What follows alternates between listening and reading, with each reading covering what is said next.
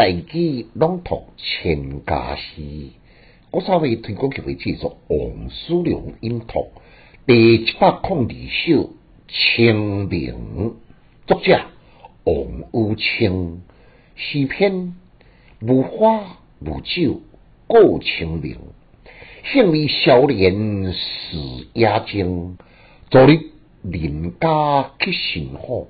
晓聪昏移读书灯，简介名不经传的王武清，伊所写的清明诗，虽然比不上杜牧，也过呢另外一番的情感。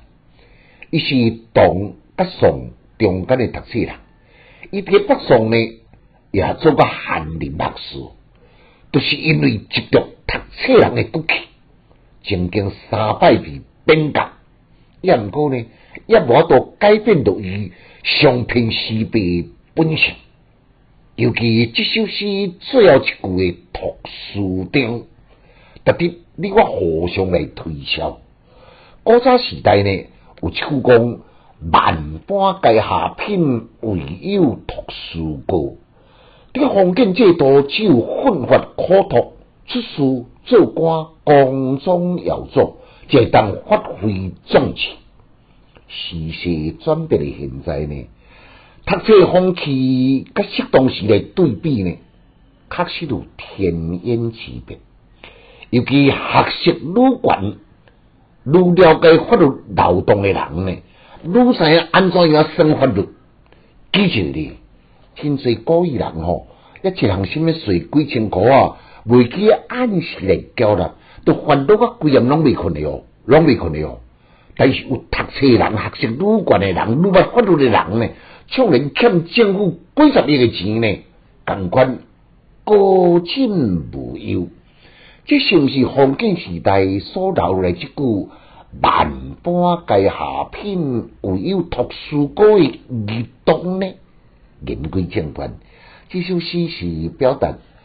古早时读册人生活诶情况困困寂寞，也有伊诶抱负理想，都敢若像一个苦行僧共款，不畏艰难，勇往迈进。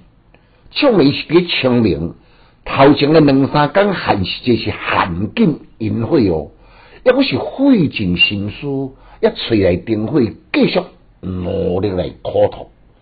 有这首诗，就当看出。古早时代人伫读册毅力，甲就伊苦心。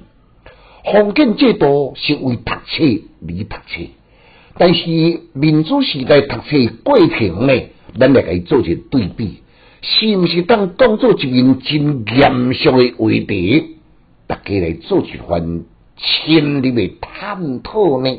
来，咱搁再互相一遍，无花无酒过清明。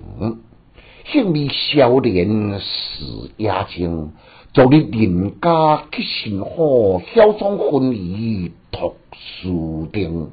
千家诗小研究，一诗讲强进修，读书快乐哦。